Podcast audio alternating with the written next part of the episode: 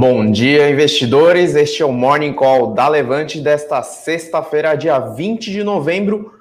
Eu sou o Rodrigo Yamamoto, analista de investimentos e ações aqui da Levante. Hoje aqui mais uma vez estou substituindo o nosso querido Eduardo Guimarães, que está em compromisso fora.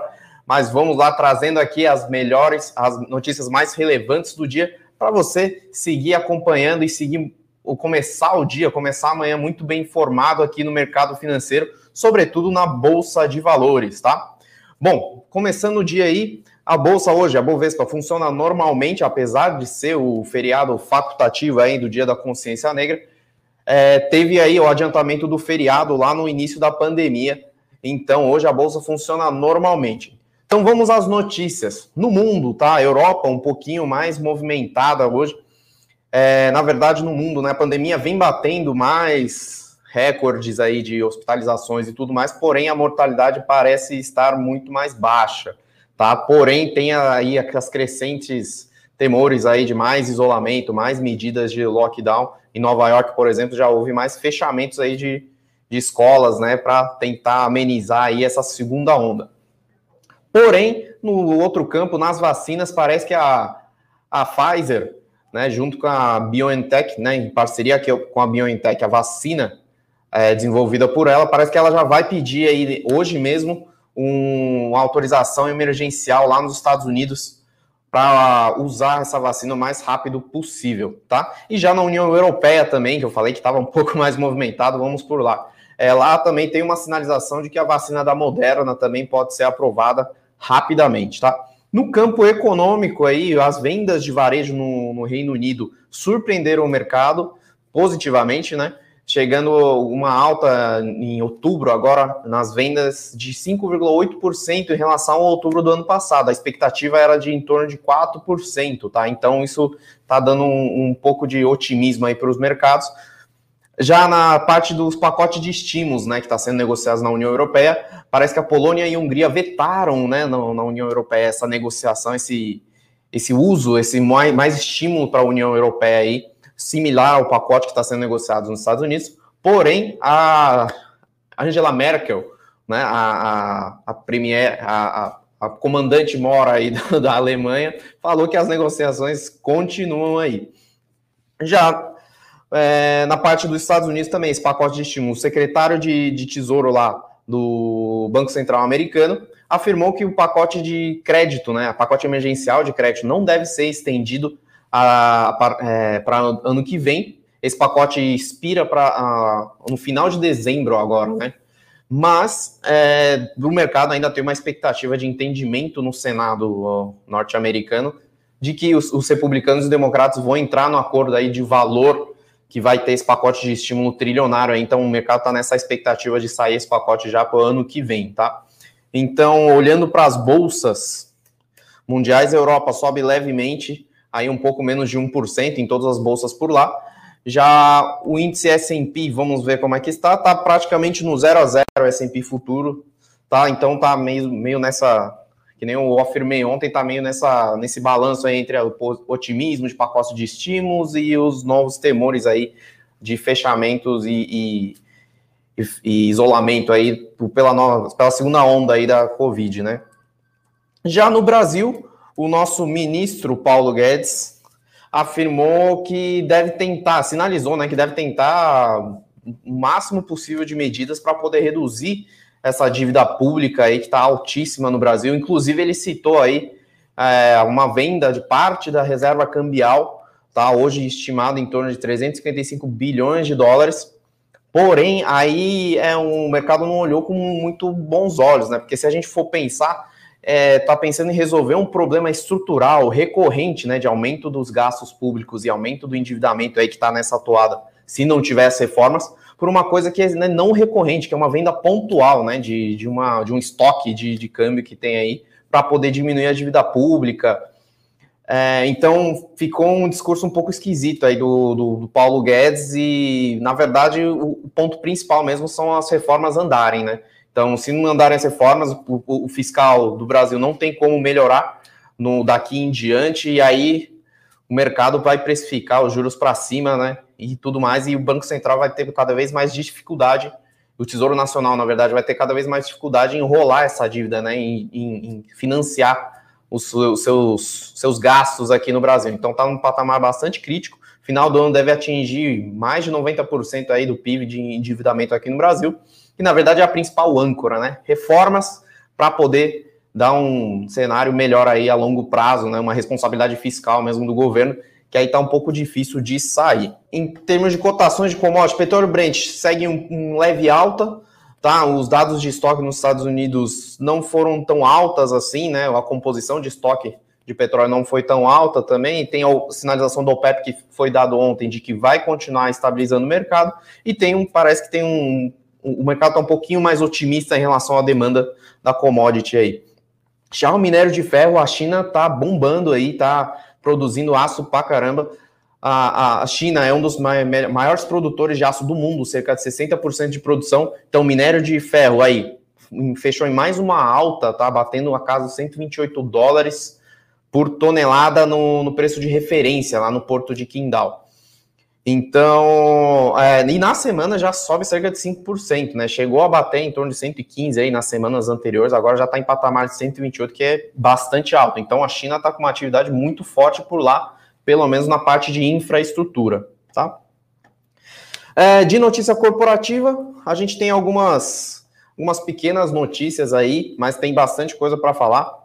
Ah, o principal destaque aí de notícia corporativa Brasil é PetroRio, né? Então, a gente vai continuar falando aí. Ontem até me perguntaram aí que o que está acontecendo com o PetroRio de manhã. Eles soltaram em fato relevante que eles vão entrar no pré-sal, tá? Então, eles, é, o PetroRio fez uma aquisição de participação em dois campos, comprando a participação da BP Energy, né, que é uma petroleira britânica. Então eles vêm entrando um pouco mais consolidado aí nos campos do pré-sal. O que, que, que, que acontece é que esses campos é, estão em desenvolvimento ainda, em fase de desenvolvimento, mas já tem as reservas provadas. Então as reservas aí dos campos que a PetroRio comprou é, é, são, são provadas que já são é, podem ser extraídos e ser vendidos comercialmente, né? É viável comercialmente e operacional, operacionalmente. Então, esses campos que eles compraram é, tem ao longo do tempo aí do desenvolvimento, tem a, tem a, eles podem triplicar até a capacidade de produção deles,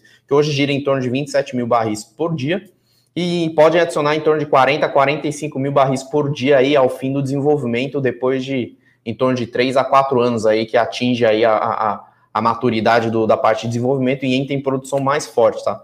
Isso é um volume, se for pensar, um volume bastante é pouco relevante se for considerar toda a produção Brasil, né? Petrobras produz em torno de 3 milhões de barris por dia, porém, na escala da PetroRio é muito grande, né? E entrando no pré-sal, agora, de fato, pré-sal a gente sabe é, tem um custo de produção muito baixo.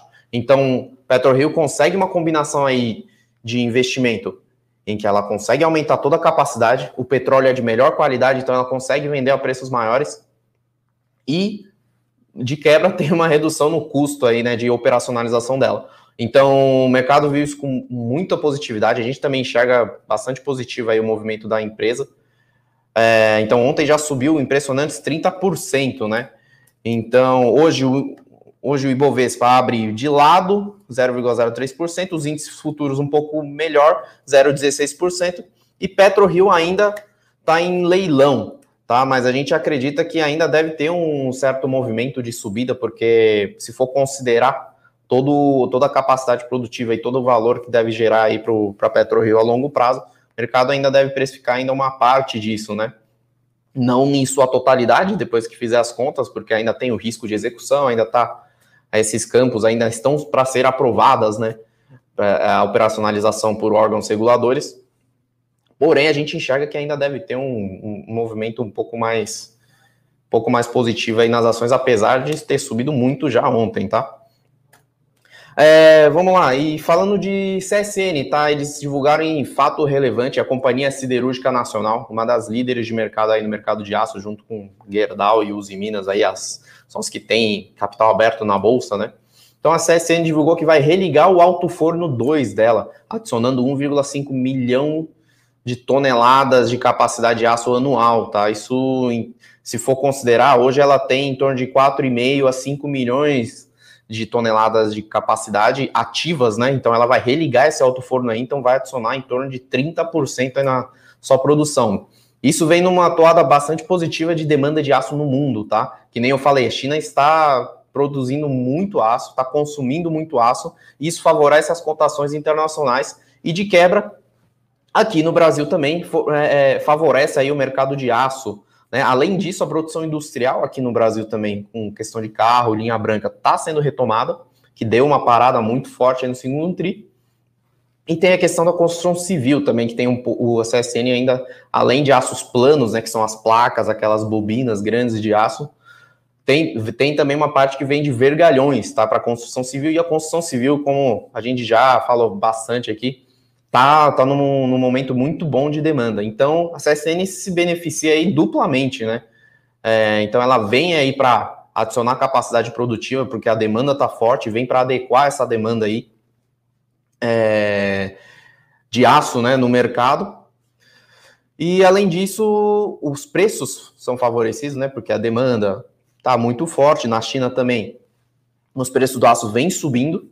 E o minério de ferro que está num, num, dos maiores patamares de preço aí do mundo. E a CSN tem um braço de mineração muito forte, tá? Inclusive, ela adiou o IPO da CSN, do, do, da Casa de Pedra, que é o braço de mineração dela, que seria feito agora, ela adiou para dezembro né? Mas tem também esse trigger aí de, de IPO.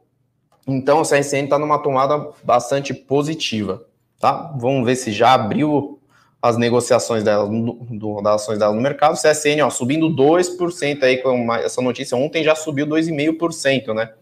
Então, a CSN vem num, num ritmo interessante de operação. Uh, já tem mais fatos relevantes aqui. A Copasa anunciou seus o pagamento de seus dividendos aí, né? É, cerca de 860 milhões de reais, isso representa em torno de 6,3 reais por ação, tá? É uma coisa bastante grande, em torno de 12% de dividend yield. Ela já vai ser negociada aí ex-dividendos já hoje mesmo, né? Então já era esperado esse dividendo alto, né? Depois do, da divulgação dos resultados, que foi muito bom. O endividamento dela continua baixo, tá? Então a gente calcula em torno de 1,2 vezes a alavancagem dela, mesmo depois do pagamento de dividendos. E também ela anunciou que vai, as ações delas vão sofrer um desdobramento. O que, que é isso? É basicamente as, as cotações das, das ações vão diminuir de tamanho. É como se eu trocasse uma nota de 100, de 100 reais por 5 de 20 reais, né? Assim, em, em geral, as ações não ficam mais baratas, tá, pessoal? Só gera mais liquidez isso não muda em nada no valor da companhia, não quer dizer que a companhia está barata, não quer dizer que as ações vão ficar mais baratas. Isso é só uma troca de valores. Então, a relação vai ser de 1 para 3. Então, o valor de hoje vai ser dividido em 3. Né? Hoje a Copasa vem negociando, o preço de fechamento foi a R$ reais, então você divide isso por 3, você tem mais ou menos o quanto ela vai passar a negociar o preço por ação, tá? Lembrando, ó, de novo, desdobramento não gera valor, pessoal, é só uma troca, só um, um, um câmbio aí de, de, valor, de preço das ações, né? Uh, indo na mesma toada, tem também o desdobramento da Rap Vida, que já vinha sendo anunciada, já, foi, já tinha sido aprovado pelo Conselho, então ela vai fazer esse desdobramento de 1 para 5. Tá? Então, a relação aí, você pega as cotações da Rap Vida negociadas hoje em torno de. Deixa eu até pegar aqui torno de 70, 70 reais. Então, você divide isso por 5, você tem a ideia mais ou menos de quanto ela passa a negociar o preço por ação.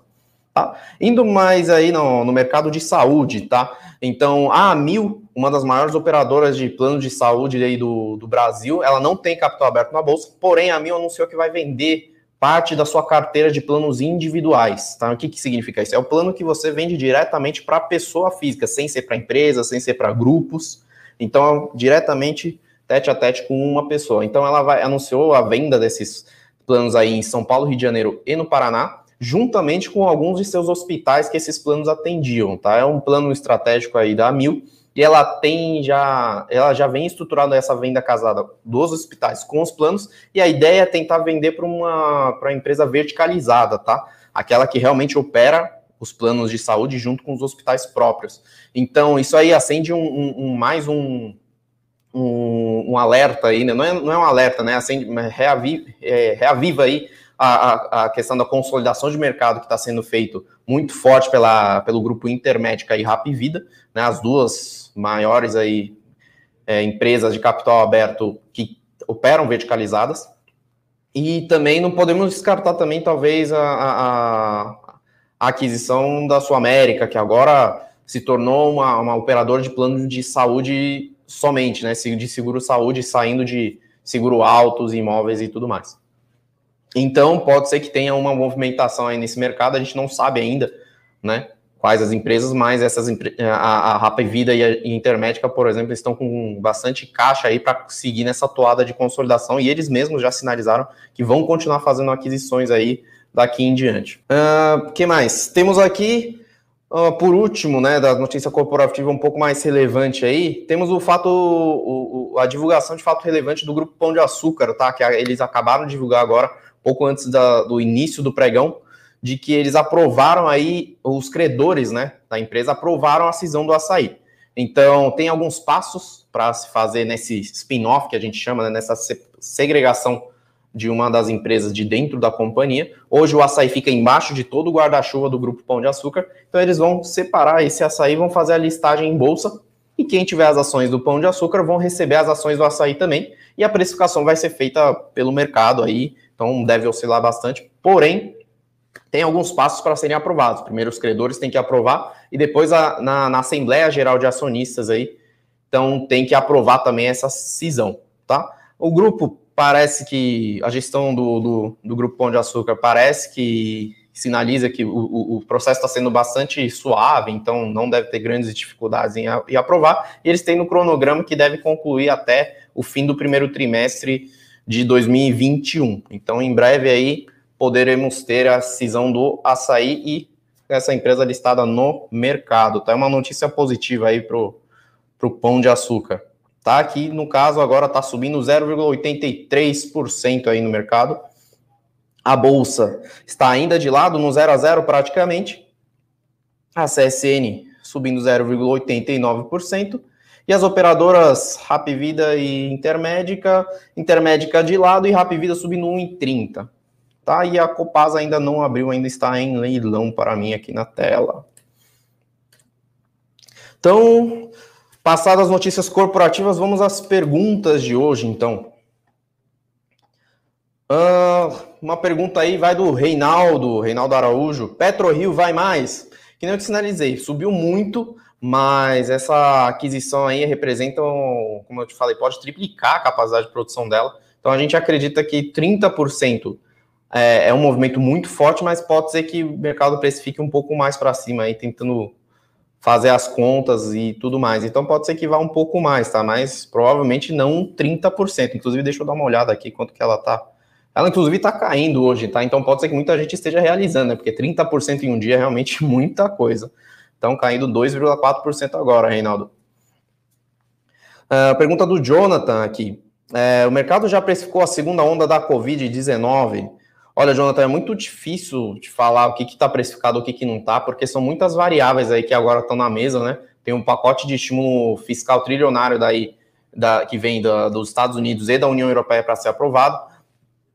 Tem a questão que a, na segunda onda né, na União Europeia já estão sendo fechadas. A Suécia, inclusive, abandonou a estratégia inicial dela por lá, então já está tomando medidas um pouco mais restritivas. No Japão está batendo recorde de casos novamente, né? Tem uma terceira, eles estão falam até em terceira onda por lá, né?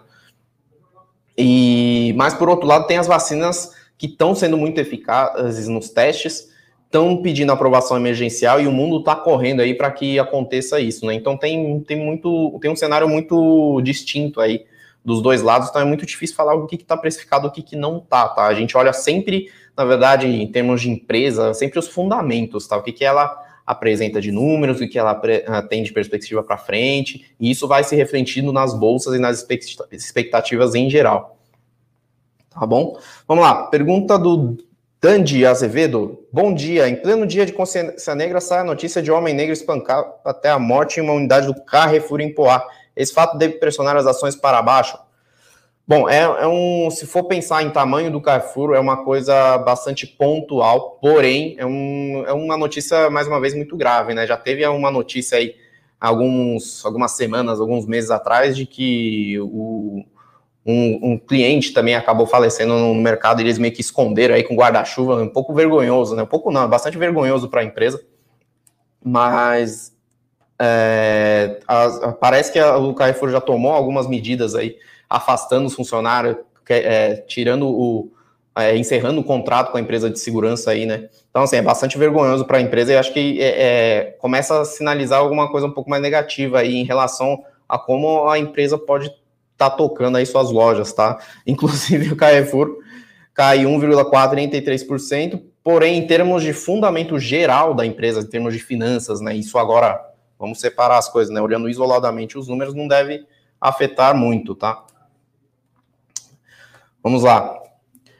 Um, pergunta do Júlio aqui: o que esperar da JBS com um bom resultado no terceiro trimestre? Bom, é, a gente tem uma cabeça positiva aí, em geral para o setor de proteínas, tá?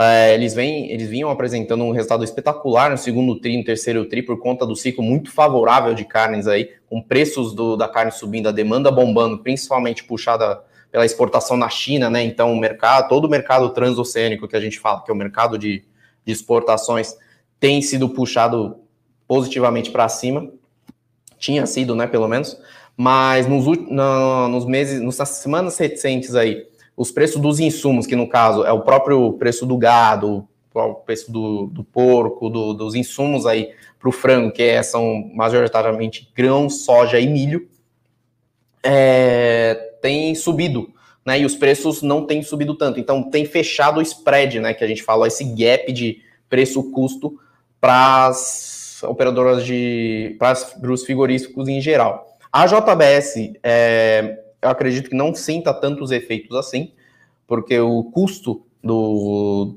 dos, dos insumos lá nos Estados Unidos não tem subido, não tem sentido tanto. Ela tem uma operação muito forte nos Estados Unidos que a demanda ainda continua bombando, tá? Então, a JBS, acho que a gente acredita que o setor de proteínas em geral ainda está muito descontado, o mercado não olhou para eles. Tem uma questão que é a âncora né, da JBS, que é, a gente já citou aqui em nossos artigos matinais, de que ela tem algumas âncoras aí e podendo puxar, é, é, com as ações podendo tendo puxados para baixo, né? No caso, o mercado não está conseguindo precificar. Primeira delas é o BNDES tem uma participação muito grande, né? Ela tá, tem ainda 21% da companhia, isso representa em torno de 12 bilhões de reais que ela está pretendendo vender, como já fez com, com a venda de participação em outras empresas, como Vale, Petrobras e Suzano, por exemplo. Então, isso pode, pode estar pressionando as cotações para baixo. Tem a questão do processo judicial rolando, né, entre os controladores, quer dizer, do processo que tem dos acionistas do AJBS em relação aos controladores, a holding JF, né, dos irmãos Batista, de que a JF de, é, deveria indenizar aí a companhia pelos danos causados aí em 2017 pelos, pelos de corrupção, mas ainda está nesse impasse, ainda o processo judicial ainda está rolando aí no meio, tá? Então tem essas âncoras aí que pode estar tá puxando as ações da JBS ainda para baixo. Vamos lá. Uh... A pergunta da Andréa: Black Friday e Natal irão ajudar as varejistas? Historicamente, sim, tá? Principalmente as varejistas eletrônicas, né? De, de do meio eletrônico, do e-commerce, que tem participação muito forte por lá. Em geral, a, a, essa pandemia meio que acelerou né, essa, essa migração aí de outras varejistas também para o e-commerce. Então, o ambiente de e-commerce em geral, pelo menos das empresas listadas em bolsa, está é, é, tá começando a, a, a girar de uma forma um pouco mais forte, né? A tentando fazer um, um, acompanhamento aí dessa mudança de paradigma e tudo mais, de pessoas mais em casa, consumindo muito pela internet. Aí, se você for reparar, Via Varejo, Magazine Luiza e B2W continuam líderes de mercado, continuam crescendo muito forte aí no varejo eletrônico, mas também tem as varejistas físicas, tá? Que são, que, por exemplo, citar de moda, loja Sener, C&A, Vivara, né, são as varejistas de moda que têm uma participação muito forte no meio físico, porém estão migrando bastante forte para o e-commerce e estão tendo resultados interessantes aí. Então, sim, em geral, Black Friday e Natal, né, fim do ano também, pessoas fazendo compra, tendem, tendem a, a, a, a favorecer os resultados aí do quarto tri de varejista em geral, sazonalmente, tá? Vamos lá, uma pergunta do Luiz Charles. Bom dia, por que Magalu está caindo há dias? Bom, é, tem um. Pode, pode ter uma explicação aí, duas explicações. Uma questão é de. Na verdade, uma explicação geral, que é, pode ser uma realização de lucros e uma rotação de carteira que a gente fala, né, das grandes gestoras, dos gestores de ativos e tudo mais, em que eles vendem aí as ações que já subiram muito para entrar em ações que estão mais descontadas. Em geral, as ações de valor, que é aquelas que têm o, estão mais descontadas em relação ao seu valor intrínseco, né, digamos assim, a seus fundamentos, e tem muitos setores que ficaram muito para trás, né, nessa pandemia, nessa, apesar da retomada muito forte aí da bolsa de abril para cá, de abril, maio para cá, né, retomando 100 mil pontos e tudo mais, tem muitos setores que ficaram para trás, tem muitos setores que esticaram bastante, né, por exemplo, a parte de varejista de eletrônicos, o e-commerce que se favoreceu muito, que nem eu acabei de citar aí. Então pode ser esse movimento aí de troca de mãos, né? Então, em geral, é isso. Vamos lá, uma pergunta do Diego Macedo, você acredita em uma disparada das ações do setor logística com a ajuda de leilões do governo e a retomada? Imagino que você esteja falando setor logístico, setor de rodovias, talvez de infraestrutura, CCR, ecorodovias, talvez até rumo, certo? Ou a logística de transportes, talvez. Mas imagino que pela, pela pergunta seja do, das concessionárias, né? Em geral, CCR e ecorodovias. Uh, não sei se pode, pode haver uma disparada do setor, só que tem de CCR mais especificamente, tem aí o leilão de um, de um dos principais ativos, a Dutra, né? Tem uma renovação para ser feita no ano que vem. Tem uma expectativa, claro, em, em cima do, da empresa sobre essa renovação, se ela vai conseguir entrar nessa renovação, se ela vai entrar bem né, nessa renovação do, desse, da nova Dutra, que ela já opera há muito tempo. Então, em geral, quando depende do preço em que ela paga na concessão do, do leilão, tá? Isso vale para qualquer empresa. Por quê?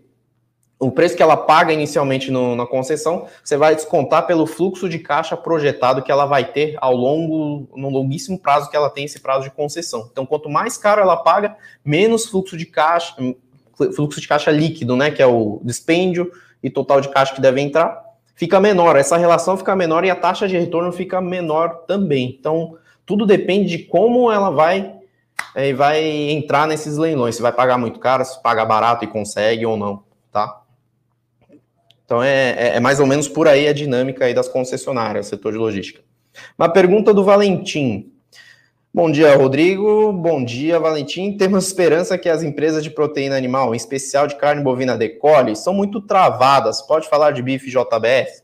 Bom, é que nem eu acabei de falar, tá? JBS tem toda essa questão que eu falei de tem as âncoras aí, né? Apesar dos resultados positivos, Minerva também teve um resultado muito positivo, a desalavancagem dela foi bastante significativo. Tem a questão da política de dividendos da parte da Minerva, que é se ficar abaixo da, de 2,5% ao final do ano, ela muda o seu payout, né? Que é a quantidade, a parcela do lucro líquido que ela vai pagar em dividendos de 25% para 50%, né? Então já a empresa já está abaixo de 2,5%, chegou em torno de 2,2 vezes a alavancagem, né, que é a relação de dívida líquida com EBITDA, que é essa métrica de geração de caixa. Então ela já está abaixo no terceiro tri, no quarto tri deve vir também um pouco mais abaixo disso. Então deve vir algum dividendo interessante, mas que nem eu falei, para a JBS tem essas âncoras, e no caso das proteínas em geral tem também a, a, questão do, do ambiental, né, do ESG, que o mundo está olhando muito. Então, as grandes gestoras estão olhando muito, e, em geral, e, e inclusive algumas gestoras grandes, de grande porte, tanto do, dos Estados Unidos da Europa, também já afirmaram que não vão investir nas empresas de proteína por conta da questão de, de é, emissão de gases estufas do gado, a, até a questão da rastreabilidade, da origem do gado, se é a origem do gado vem de alguma, alguma coisa mais ilegal ou não, enfim, tem todo esse, esse balanço aí. E o mercado ainda não me parece que não, não precificou esse fundamento positivo aí, tá? Então, vamos lá, vamos ver se tem mais alguma pergunta para a gente poder encerrar aqui por hoje. Uh, pergunta do Leandro. Bom dia, estou no Japão. Muito legal, hein, Leandro? O Japão, já morei por lá, é um país maravilhoso para se morar. Vamos lá, Santos Brasil tem algum leilão à vista Bom, ela já sinalizou que tem algum, alguns projetos aí é, para poder entrar né, na, na no, no, leilão, na concessão. É, tem agora em dezembro, tá? Que a gente mapeou, que são os ativos, dois portos aí na Bahia, ela está com caixa líquido, tá, ela está com caixa muito alto, né, 700 milhões de reais, provavelmente já para entrar nessas, nesses projetos. Então, tem esse, esses leilões à vista que ela tem avaliado, tá? Não sei como é que vai ser o desdobramento disso lá em dezembro. Vamos lá. Mais uma. Só mais uma pergunta para a gente encerrar. Aqui, deixa eu ver. Um, pergunta aí do Bruno, tá? Setor de siderúrgicas vai vir forte. Olha, setor de siderúrgica tá, tá numa toada bastante favorável, que nem eu falei, puxada pela China e também pelo movimento aqui, da, principalmente pelo, pela, pelo setor de, de construção civil, né? Então, e o setor industrial também voltando um pouco. E nos Estados Unidos, que aí a Gerdau, né, principalmente tem operação bastante forte por lá, tem a questão do pacote trilionário que pode vir, pode é, é, influenciar bastante aí na, no setor de infraestrutura e ela pode se beneficiar bastante disso. Mas, em geral, siderúrgicas estão num momento bastante positivo, principalmente por conta da China, tá? Bom, batendo aí o nosso tempo regulamentar de 30 minutos aí, por hoje é só. É, é, pessoal, agradeço muito aí, continue nos acompanhando aí no Morning Call e no fechamento também, não deixe de se inscrever aqui no canal do YouTube da Levante para poder acompanhar assim, todas as notícias. Também não deixe de, de assinar nossa newsletter lá, na, lá no site da Levante aí, tá? Para acompanhar o nosso E Eu Com Isso e também o Política Sem Aspas, tá? Que são os artigos semanais aí trazido pelo nosso analista político Felipe Berenguer e também nossas análises aqui da, de ações aí do nosso nossa equipe de, de ações trazendo os, as, os pontos mais relevantes aí para o seu, seu dia a dia aí no mercado financeiro certo? Então, ótima sexta-feira para todos, ótimo fim de semana. Por hoje é só. Tchau, tchau. Para saber mais sobre a Levante, siga o nosso perfil no Instagram, levante.investimentos. Se inscreva no nosso canal do YouTube, Levante Investimentos. E para acompanhar as notícias do dia a dia e mais sobre a Levante, acesse nosso site levante.com.br.